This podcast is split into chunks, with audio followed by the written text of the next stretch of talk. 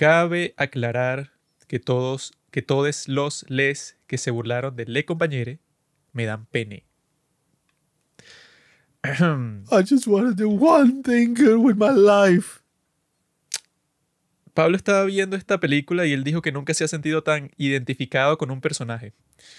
Y la película comienza con un gordo, mórbido, homosexual masturbándose viendo porno gay.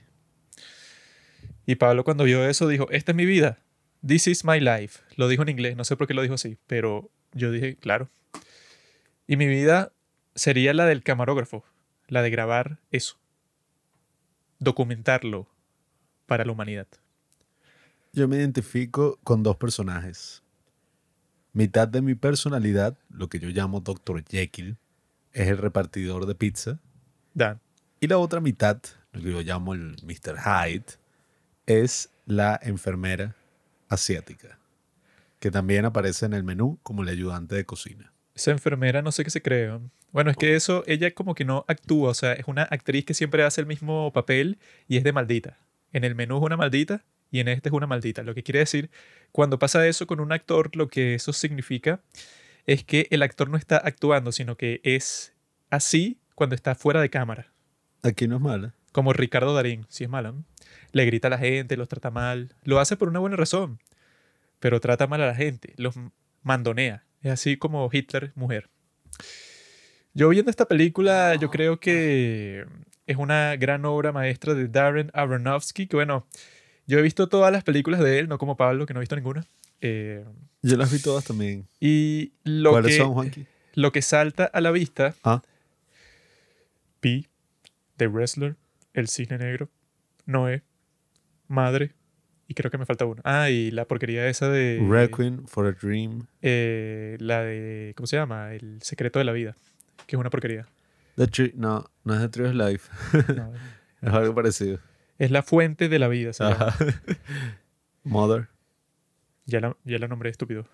Eh, Y la mejor de todas que es Noé. el punto de ese director, que tú lo puedes ver desde el principio, que bueno, que hay una historia que él hizo su primera película, Pi. Y para hacer Pi, no Pi, solo Pi.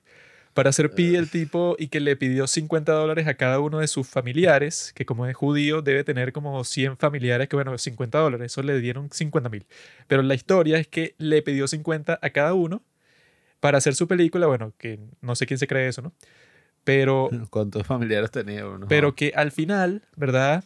Él le dio 100 dólares a cada uno de los que le dio 50 porque la película, bueno, no le fue buenísimo, pero le fue lo suficiente para hacer eso. Y él, siempre que hace una película así de bajo, de bajo presupuesto, que son casi todas, como The Wrestler, como en cierto sentido El Cisne Negro, que bueno, que no es pequeño, pero es así como que mediano. El tipo siempre hace un buen trabajo. Con Requiem for a Dream también fue así. Pues, o sea, él como que encuentra la forma de expresar todo lo que él quiere contar con esta historia como que tiene una explosión de creatividad cuando tiene poco dinero. Pero cuando tiene mucho dinero, como en el caso de Noé y en el caso de Mother, resulta una cuestión toda loca, porque bueno, que Noé ni siquiera hay que explicarlo porque cualquier persona la ve y es y bueno, el tipo hizo una película de acción con Russell Crowe sobre la historia de Noé, no sé quién, quién fue el idiota que le dio el dinero. Yo me acuerdo que ahí aparecen unos monstruos de piedra, que Ah, son sí. los ángeles. Y nuestro amigo Robinson está viendo esa película con su mamá. Y la mamá, y que, ah, Robin, esto pasó en la vida real. Obviamente que pasó. Cuando salen los bichos de piedra. Obviamente que fue exactamente así. Los bichos de piedra se pararon así como que en el cordón de seguridad de los animales que iban a entrar al arca de Noé para que los asquerosos, los que Dios quería matar con el diluvio, no entraran. Eso obviamente que pasó, eso sale en la Biblia, Los dinosaurios. Éxodo capítulo 7, versículo del 9 al 39. Esta tiene una buena escena, que es la escena donde Noé cuenta la historia de la creación y te muestra toda la evolución ahí. La pueden encontrar en YouTube. Claro, el resto claro. es una porquería. La historia de la creación, amigo. Y menciona a los Anunnaki, los alienígenas que crearon a los seres humanos. Sale como la violencia es parte de la naturaleza humana y hace un montaje ahí donde se ve cómo van desde los cavernícolas hasta la actualidad. Caín y Abel. Caín mató a su hermano. Yo me he sentido tentado de hacer lo mismo. Por los celos. Todos lo, tratan bien a él, mientras a mí me tratan como un coleto. Me, me, me usan para limpiar el piso. Y Mother, ¿verdad? Esa es como que nosotros la vimos, ¿no? Y eso, pues como que teníamos una serie de teorías y pensamientos de qué era lo que estaba pasando en cada escena. Y el estúpido ese, Darren Aronofsky, llega a revelar en una entrevista todas las cosas, pues, o sea, todo lo que se supone que si es una película totalmente simbólica, en donde todo es una metáfora. Entonces, lo fino, que es lo que hacen los directores con criterio, es que nunca te van a decir nada, pues que si David Lynch, Michael Hanna, que si tú le preguntas y que mira, ¿qué significa esto y tal? Él nunca te va a dar la respuesta porque sería estúpido si tú hiciste una película de misterio en donde todo es una metáfora. ¿Por qué me vas a decir? O sea, no tiene ningún sentido. Pero Darren Aronofsky como que te dice exactamente todo lo que pasa en Mother y que no, estos son Adán y Eva. Y esta es la madre tierra, Jennifer Lawrence. Y el poeta es Dios. Y no sé qué vaina. Entonces eso es como que súper chimbo. O sea, que también le dieron un montón de plata para hacer esa. Y en ese el tipo, bueno, y que no, él escribió el guion que sí en dos días. O sea, y el guion eran como dos páginas, pues, o sea, el, resto fue como que improvisar ese, ese montón de secuencias locas ahí. En cambio, en esta está basada en una obra de teatro y así es el resto de, sus películas que son buenas, pues, o sea, son como que limitadas y por ser así, bueno, como que resultan como esta, que yo creo que está muy cool, pues, o sea, porque siendo basada en una obra de teatro, entonces usa eso que solo tiene una sola locación para sentirte así claustrofóbico, para que tú estés que sientes lo que este tipo está viviendo ahí porque toda la película está grabada en una oscuridad así, pero terrible, porque eso que te muestran que siempre está lloviendo, el clima siempre es feo, y ahí es que este tipo está encerrado y bueno, eso que uno la ve y uno no sabe por qué, eh, como que por qué él sigue viviendo, porque no tiene nada por qué vivir. O sea, eso, pues lo único que lo hace a él seguir viviendo es su hija, ¿no? Y su hija, bueno, es que es el, personaje más asqueroso del mundo entero, eso puede, o sea, que es así como que el clásico de la adolescente que piensa que todo lo que ella está sintiendo es súper único. Entonces, que no, yo odio a todo el mundo y eso, ¿no? Pareciera que es así. cínico de mierda. Pareciera que es así, pero según su madre, no es que ella es así, ah, no, mira, es que está creciendo, sino que la tipa es desgraciada, eso jode a la gente, pero de, de manera terrible, ¿no? Y entonces ella, bueno, le tiene un odio a su padre porque su padre la abandonó a los ocho años para irse a tener sexo con su estudiante. Y entonces ella tiene un gran trauma y tal, y se acuerda de, de, todo, pues, o sea, no, no es que ella piensa de algo que le pasó hace mucho tiempo y no se acuerda de los detalles, sino que se acuerde que tú trajiste a ese desgraciado a cenar un día y le cocinaste muchísimo mejor de lo que le cocinarías a mi madre, eso, pues la chica tiene estrés postraumático y bueno, esa es la única persona que hace que este tipo quiera seguir viviendo porque tiene una historia súper trágica, pero yo creo eso, pues, o sea, que esta película es como si fuera una tortura, pues el tipo se encerró a sí mismo ahí y se encerró a sí mismo también en ese cuerpo asqueroso que tiene, bueno, que eso es un traje de gordo que le ponen a Brendan Fraser, pero que el pero que el tipo hizo eso a propósito, pues, o sea, como que se ve que él como que, ajá, cuando se sentía totalmente desesperado, se puso a comer tanto así, de manera tal, eso puede, o sea, yo creo que eso como que tiene sentido, que el tipo comió tanto que llega un punto que, bueno, que ni siquiera puedes salir de tu casa. Y entonces para ti es mejor no salir de tu casa porque tú ya no tienes nada que hacer en la vida real, sino que prefieres quedarte ahí dando clases online que bueno, que eso, que pareciera que fuera la pandemia, pero no, esta fue ambientada en el 2016 y esa debe ser tremenda obra de teatro, la quiero ver y yo, y yo le doy eso, pues esta es como la bastante parecida a The Wrestler porque también es lo mismo así de que este tipo se quiere reconectar con su hija y se confirma eso, pues, o sea que cuando este tipo le das una historia simple, el tipo tiene todos los recursos cinematográficos del mundo para contar esto. Entonces yo creo que este es el tipo, Darren Aronofsky, así como que en su terreno que él conoce mejor. La razón por la que el protagonista de esta película se engorda a sí mismo hasta morir es básicamente una respuesta a su novio, a su amante su amante murió de inanición prácticamente antes de suicidarse. Ella, la enfermera, su gran amiga, comenta que hizo todo lo posible para que su hermano comiera y no se dejara morir. Y aquí vemos como una especie de respuesta del comer hasta morir. Entonces, bueno, este tipo de elementos que vamos a ver a lo largo de toda la película, en la historia, en los diálogos, que es lo que compone al final el teatro, es una cosa que caracteriza muchísimo a la dramaturgia y que al ver la película yo sí decía como que, bueno, esto claramente está basado en una obra de teatro porque tiene como que todos esos elementos, más allá de que todo transcurre en un solo lugar. Y eso se ve claramente en el elemento principal de toda obra de teatro, que es la acción. Esta película tiene una acción que nunca para y que es totalmente constante. Y la acción es básicamente lo que quiere el personaje, ¿no? ¿Y qué es lo que quiere el personaje? Bueno, lo dice en el tráiler. Quiere hacer una cosa buena con su vida antes de morir.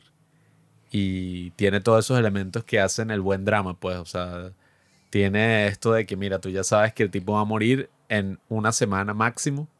Entonces tienes la urgencia de la acción. Sabes Así que, te ponen y que lunes, martes, miércoles. Sí, y cuando yo le estaba viendo, sobre todo pensaba en otro ejemplo de teatro, que esta es una obra que a mí me gusta mucho, al menos lo que leí, ¿no? que se llama Night Mother de Marsha Norman. Y es una obra de teatro donde básicamente la acción transcurre también en una sola escena, no hay intermedios, no hay pausas, no hay nada. Es una escena constante de una mujer de mediana edad que vive con su madre. Es un poco perdedora, ¿no? Se divorció, vive, no sé, muy, pero muy deprimida. Y un día, de lo más natural, le dice a su madre que, mira, esta noche a tal hora me voy a suicidar y no hay nada que tú puedas hacer al respecto.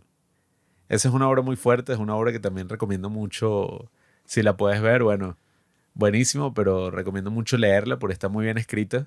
La autora creo que ganó un premio Pulitzer, no sé si por esa obra en particular, pero bueno, es una dramaturga muy reconocida y a mí me gusta mucho y me llama mucho la atención porque yo leí una entrevista con ella y es una historia trágica, al igual que The Whale. Es una historia muy, muy trágica, muy triste.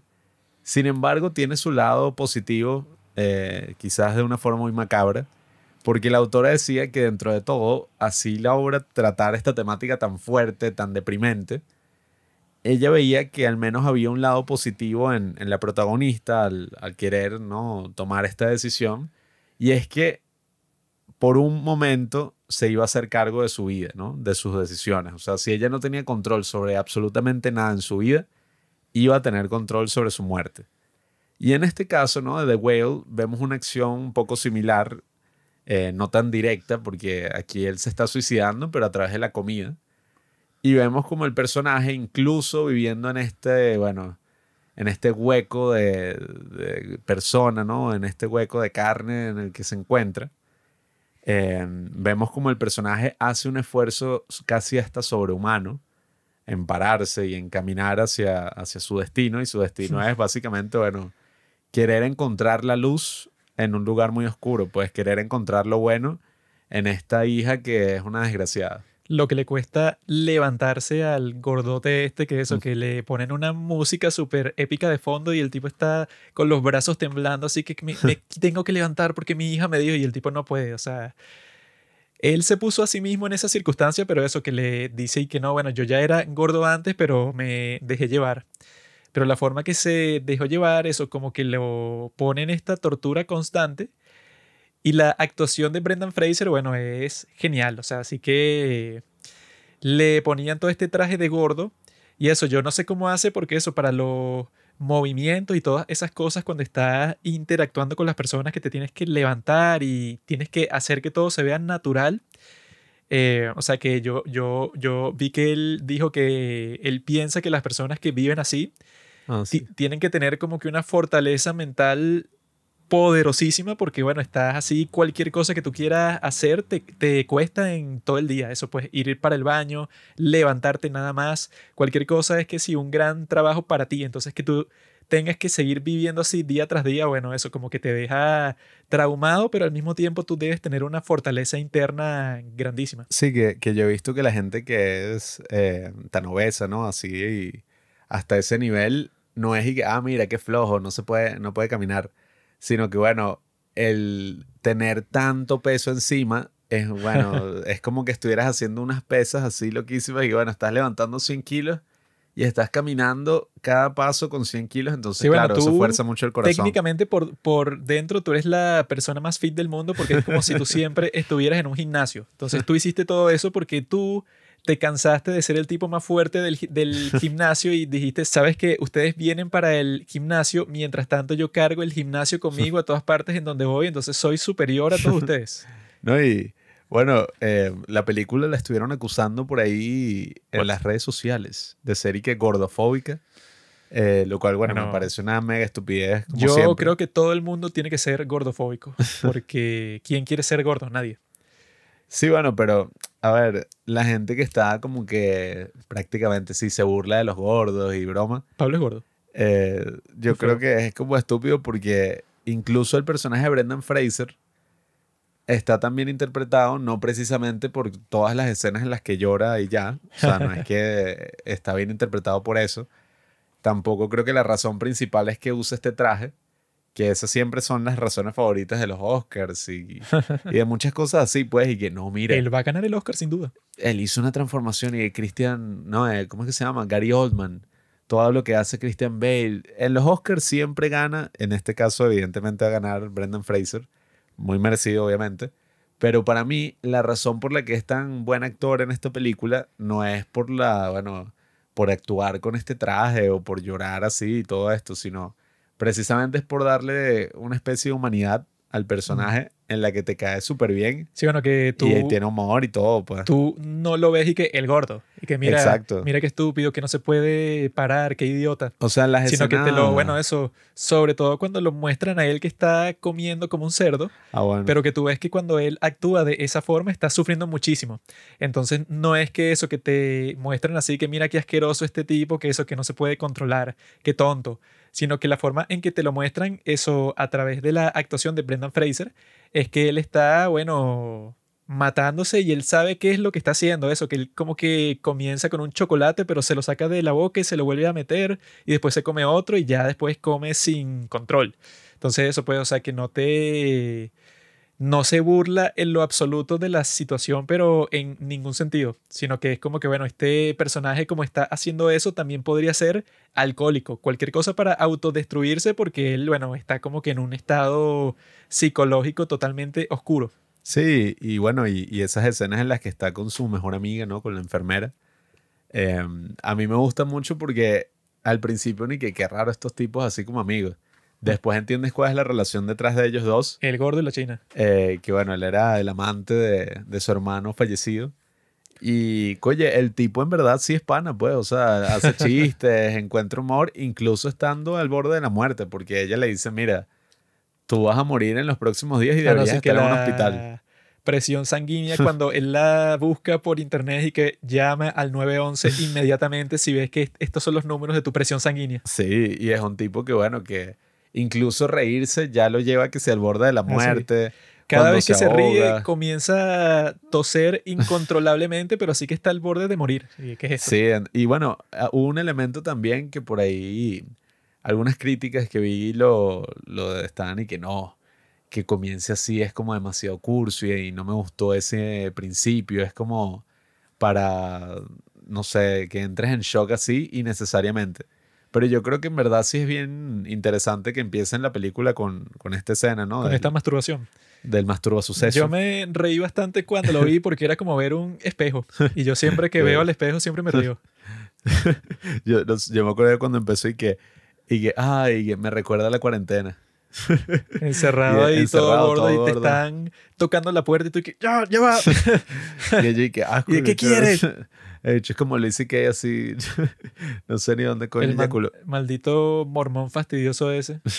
Pero, o sea, a mí me parece muy, muy interesante que hayan empezado la película así, porque uno mismo se ríe o reacciona así como que, ah, este maldito enfermo, cuando ve la película y al final de la película tú ya estás tan relacionado con el personaje que evidentemente tú no le estás juzgando por la forma en que se ve, pues, sino estás viendo a la persona detrás de, ese traje de gordo.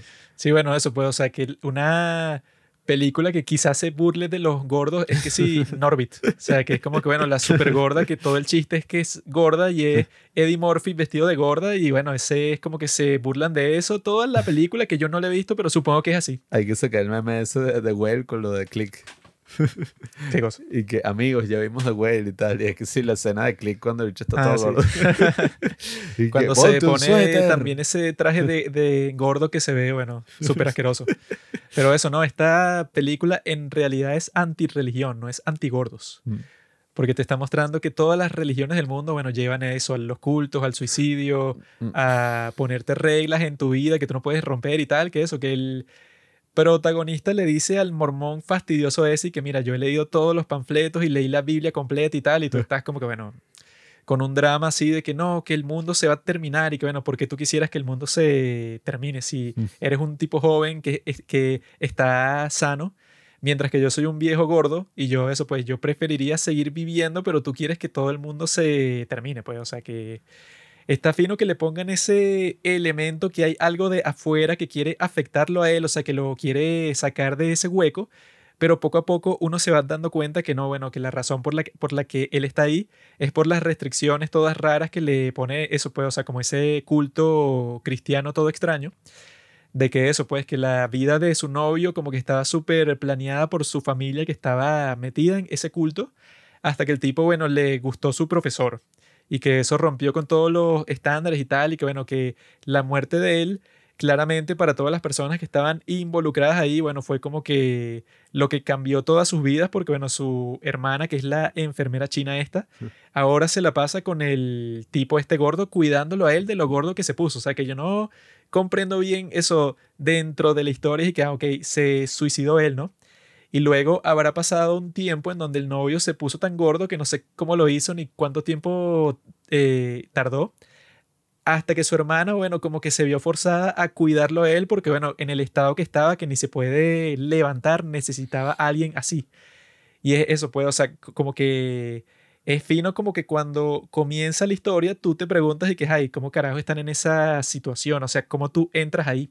Porque eso, que le llega la hija y tal, y entonces te dicen que, que no, que no se habían visto en un montón de años y la esposa que él tenía y tal, pero ya cuando te explican todo, entras así, eso, como que en una gran sorpresa, que es lo que suele pasar en muchas obras de teatro buenas, así, que cuando empieza eso, te muestra una situación que, que es como que bastante inusual.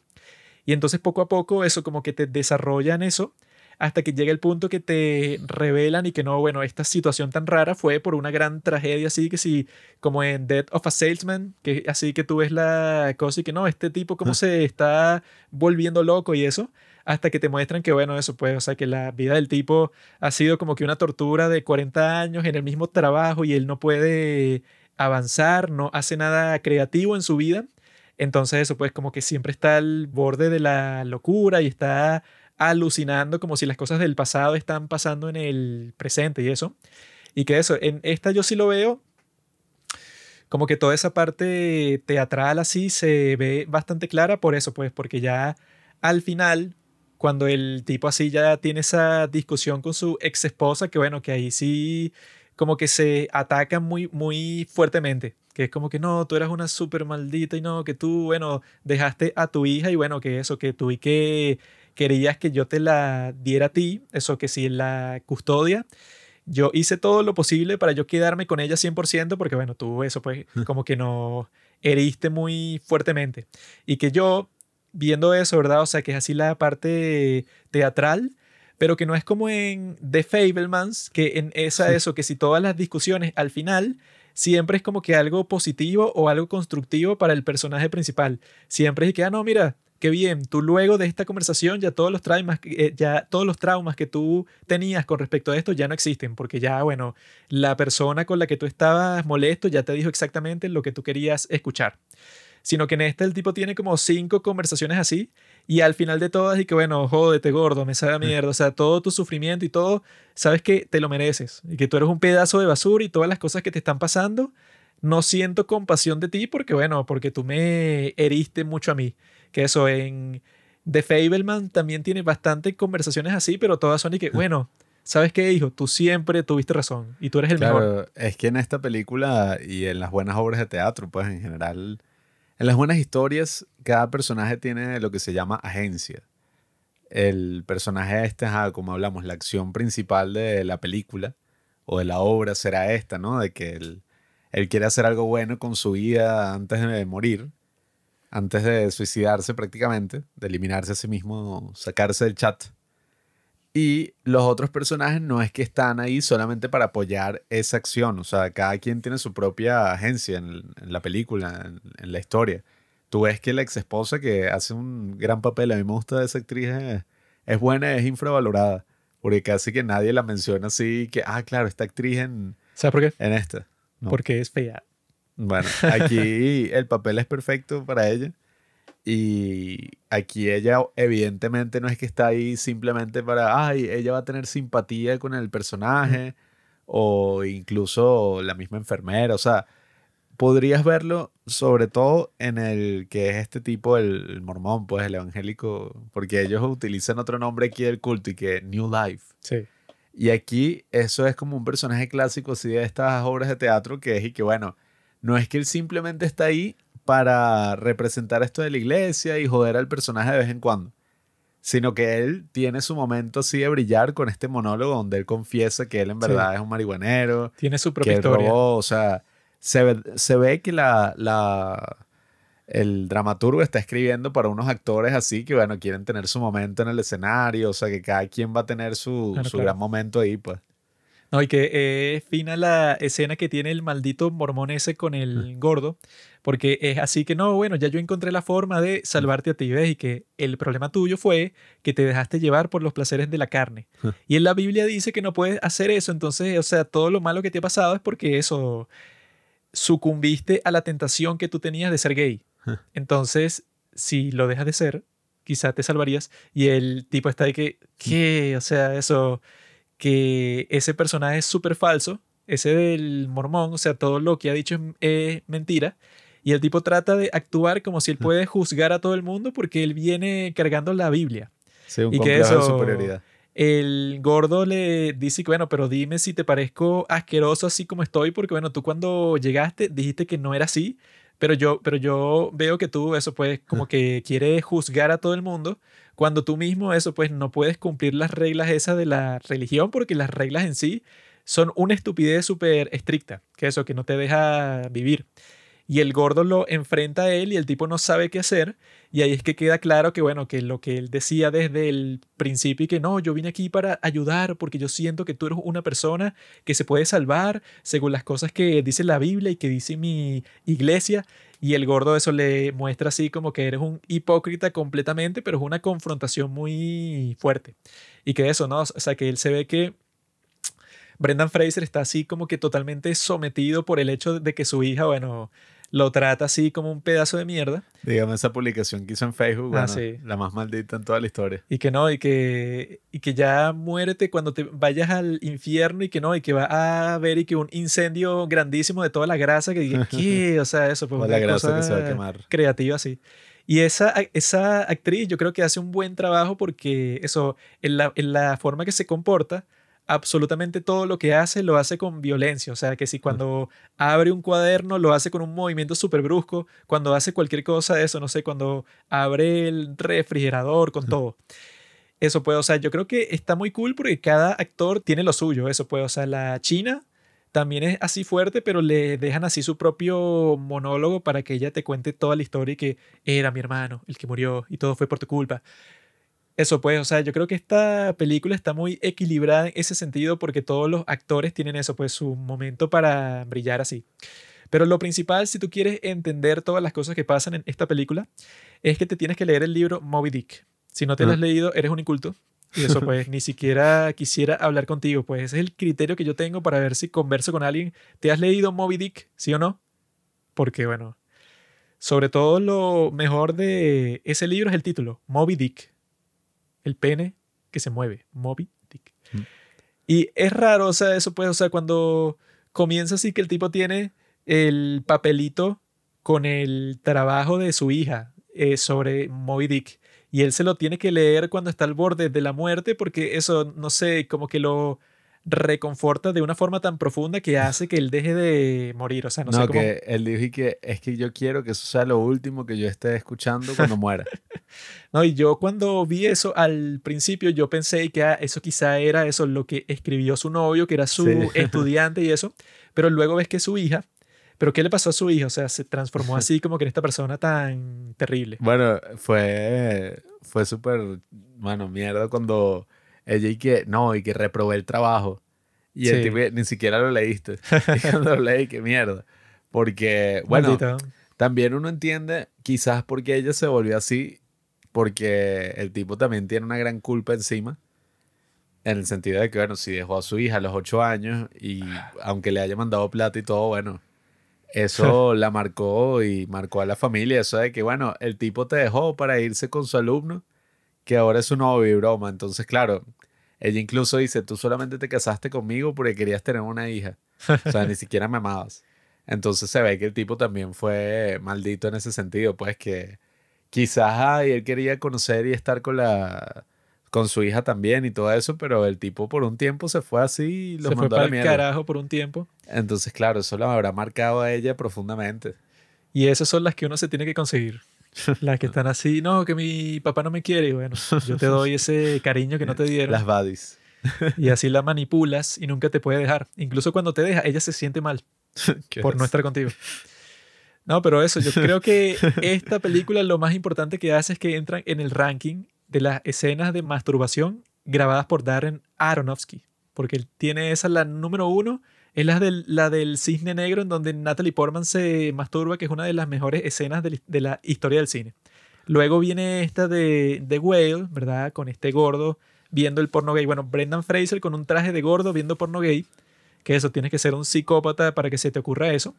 Al tipo se le ocurrió y lo filmó Yo vez y ahora está en los Oscars. O sea, yo creo que Yo tengo un sueño así.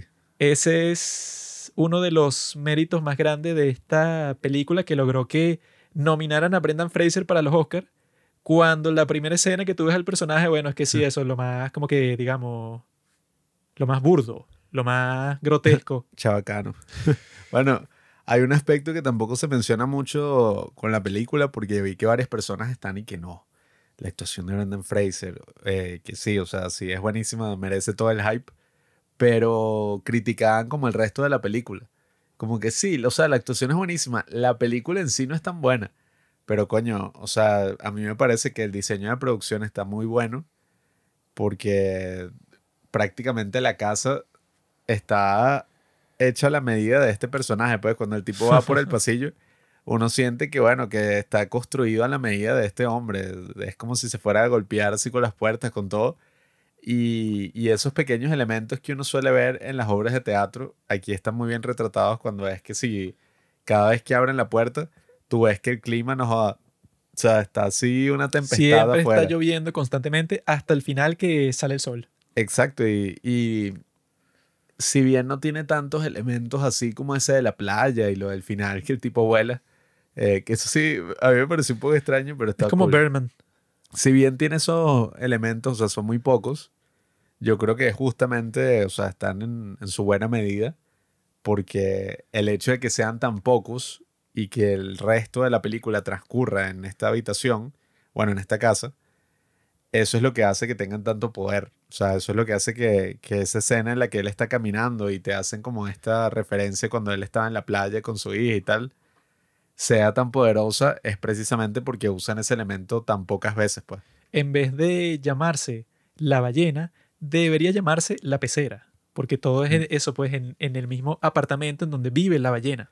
No, y bueno, y eso de, de la ballena también es interesante porque como lo habla ella en la hija en el escrito, ¿no? En el ensayo, dicen y que, ah, bueno, y que la ballena es un monstruo así sin sentimientos. Y, y es como si él estuviera tratando de volverse la ballena de Moby Dick. O sea, el tipo dijo, bueno, eh, voy a comer hasta convertirme en esta ballena que no tiene sentimientos y no le duele la, la pérdida de- del único amor que ha tenido en su vida. Porque esa es otra cosa. O sea, él también dice, él, a pesar de todo lo que yo soy, me amó y decía que yo era hermoso. Mm. Eh, se lo dice al tipo este, el mormón. A pesar de que es un monstruo horrible. Y, y eso, bueno, coño, eso habrá tenido un gran valor para él y para cualquier ser humano, pues que al final él dice, él es un tipo que se sorprende y que, ah, mira, o sea, que esa escena también me pareció buenísima. Que él dice que todos los seres humanos son capaces de hacer actos así de bondad y tal. Y, y él cuando se molesta y manda la mierda a su trabajo y que, que se joda todo, todas las lecturas, todos los trabajos, solamente Esa escriban algo honesto. fina. Y que, fuck all, Sí. fuck all your assignments. Y, el mierda. ti- y, bueno, y, y los estudiantes en los comentarios ahí de, de ese foro de la universidad escriben ahí como, bueno, eh, estoy cansado de que todo el mundo diga que soy una promesa. Mm. O hablan prácticamente de sus deseos, de, de las cosas más honestas, así que puedan escribir, incluso si es una sola oración. Que lo escriban en su diario, bro. No, pero a mí eso me pareció muy bueno y, y eso así de, de, de la importancia de, de la escritura y de, de- como él dice, pues cuando está con la hija, que la hija y que no, ese poema es una mierda por esto y por esto y lo otro, y el tipo que bueno, escribe eso. Nosotros hemos estado eso en un curso de escribir cuentos, que se llamaba Mares de Narrativa. Y el profesor no era un gordo, sí, pero era un tipo que eso, que también como él, también estaba tratando de eso, que tú te expresaras a ti mismo. Y por eso yo me sentí identificado con los alumnos al principio, pero yo estaba yo he estado ahí. No era online, era presencialmente. Y yo escribí varias cosas y eran bastante honestas y mi profesor me dijo, tienes mucha promesa, tú eres un Mm. tipo que va a ser el mejor escritor de toda la historia de Venezuela. Y yo me acuerdo que uno de los cuentos que yo escribí era de eso, pues era- era- había un padre y una hija, ¿verdad? Que estaban eh, navegando por el mar y era al- algo así parecido a Moby Dick, porque yo me estaba leyendo Moby Dick en ese tiempo, porque eso, que los tipos estaban cazando ballenas y al final había un naufragio. Mm. Entonces se podría decir que yo soy como la hija de la ballena. Yo lo único que me En cierto acuerdo sentido. es en ese curso un compañero que teníamos así, que el tipo era así, bueno, como el estereotipo del nerd, pues así, de lentes, y que, oh, sí, oh, le tenía puros intereses como, ajá, medio frikis. Otaku. Y el tipo llega a leer su cuento en clase, así, relajado. Y el bicho escribe una porno. El bicho y que la chica de las alas tatuadas. Y el bicho empezó así todo. Y que entonces yo la conocí por los pasillos aquí, de, o sea, del Sí, sitio sí, donde sí. estábamos. Y entonces yo sabía que. No, y no sé qué. él nos dijo que era una historia real, pues. No, no es que uno lo asumía, sino que el tipo nos dijo. Sí, no, bueno, y, y no es que nos los dijo personalmente, o sea, lo dijo a la clase así que esta historia pasó en la vida real. Y todos y que, ah, Y la historia de eso, pues, era una historia erótica. Y yo dije, Pero era tú, una, era una vaina salvaje, pues, o sea, eh, bueno, eso es como las vainas de Wattpad y todas esas vainas así. lo que suele pasar en esos casos, y que bueno, quizás sí pasó en la vida real, pero tú te imaginas a los personajes y eso, y son dos monstruos como en la película, pues son una ballena, o sea, una mujer como de 300 kilos, con las alas tatuadas, y él eso, fornicó con ella. Que eso siempre es así en, en todas las adaptaciones que hacen, pues, y, eh, Sí. que no se dije Call Me By Your Name, basada en tal libro, y que bueno, me imagino que el autor no se veía como Timothy Chalamet y su amante no se veía como Armie Hammer, sino bueno, Sino como Pablo y Ay, yo. Pablo es. Timothy y yo soy el otro Armie Hammer y queda bueno eso. siempre, Imagínense eso. siempre es la versión así real, bueno, Pero no es como Call Me By Your Name y Armie Hammer, el tipo más guapo de, de la historia, con Timothy Chalamet, el joven más guapo del momento. Y que bueno, así. en la vida real era un joven prepuberto con un bicho así que si todo chabacano, Con un papacito como yo, pues. Así. todo peludo, todo y que... eh, Todo sucio y gordo. Y calvo. y calvo. No, eso pues, o sea, yo le tengo que dar las gracias a Darren Aronofsky por eso, porque el tipo creó dos de las mejores escenas de la historia del cine, que son de las películas El Cisne Negro, con Natalie Portman y Mila Kunis teniendo sexo. Esa es una de las mejores escenas de todo. el- O sea, el tipo logró algo que, bueno, que pocas personas pueden materializar, que estas dos zorras actúen en tu película y estén dispuestas a hacer eso. O sea, este tipo Ah, mira, es un héroe. esa tenía también las alas tatuadas. Natalie Portman es que sí la más sucia de la historia, junto con Mila Kunis, también súper demasiadísima, increíblemente. De es que nuestro compañero sacó una inspiración para su cuento. Ah, podría ser. Podría ser que combinó eso con la realidad y se le ocurrió. Ah, ves, viste la escena, ¿no? No eres huevón. Obviamente. Pero no la, pero- no la viste en la película. La- No, yo, yo no he visto la película, yo vi Ah, fue bueno, X es- video. Eso era lo que iba a decir. la viste en pornhub.com. No, no, ahí la piratería no está permitida. Esa sí era tremenda. O sea, eso, ya solo por eso. El tipo, olvídate de todas sus otras películas, de todo lo demás que ha hecho, The Whale, Wrecking for a Dream, toda esa porquería. Ahí en esa película es que el tipo demostró que él tiene buen gusto. En X video hubo un tiempo donde subían así las películas en buena calidad, pues, o sea, 1080 sí que sí, Parasite, Vaina, o sea, subían las películas, pues así. Pero se pusieron pop y bueno, Sí, Pablo. las borraron. Esa es una tremenda excusa para por qué tienes tantos links abiertos así. No, unas películas que subían y que sí, weón. No, no, yo te doy la aplicación, Existe una aplicación. obviamente. Yo antes creía que existía una aplicación para Pornhub y la busqué y no estaba. Pero bueno, amigos, creo que ya con eso saben todo lo que pensamos sobre esta película. Y yo creo que eso, o sea, ya va a estar para los Gatos de Oro. Ya yo la puse entre mis nominaciones, puse a Brendan Fraser como mejor actor. Vamos a ver quiénes ponen estos dos imberbes, Pablo y Carlos, que son los que faltan por decir sus nominaciones. Y yo creo que eso, que van a ser unos premios increíbles porque el 2022 fue el mejor año en la historia del cine. Así que amigos, prepárense para eso y buenas noches.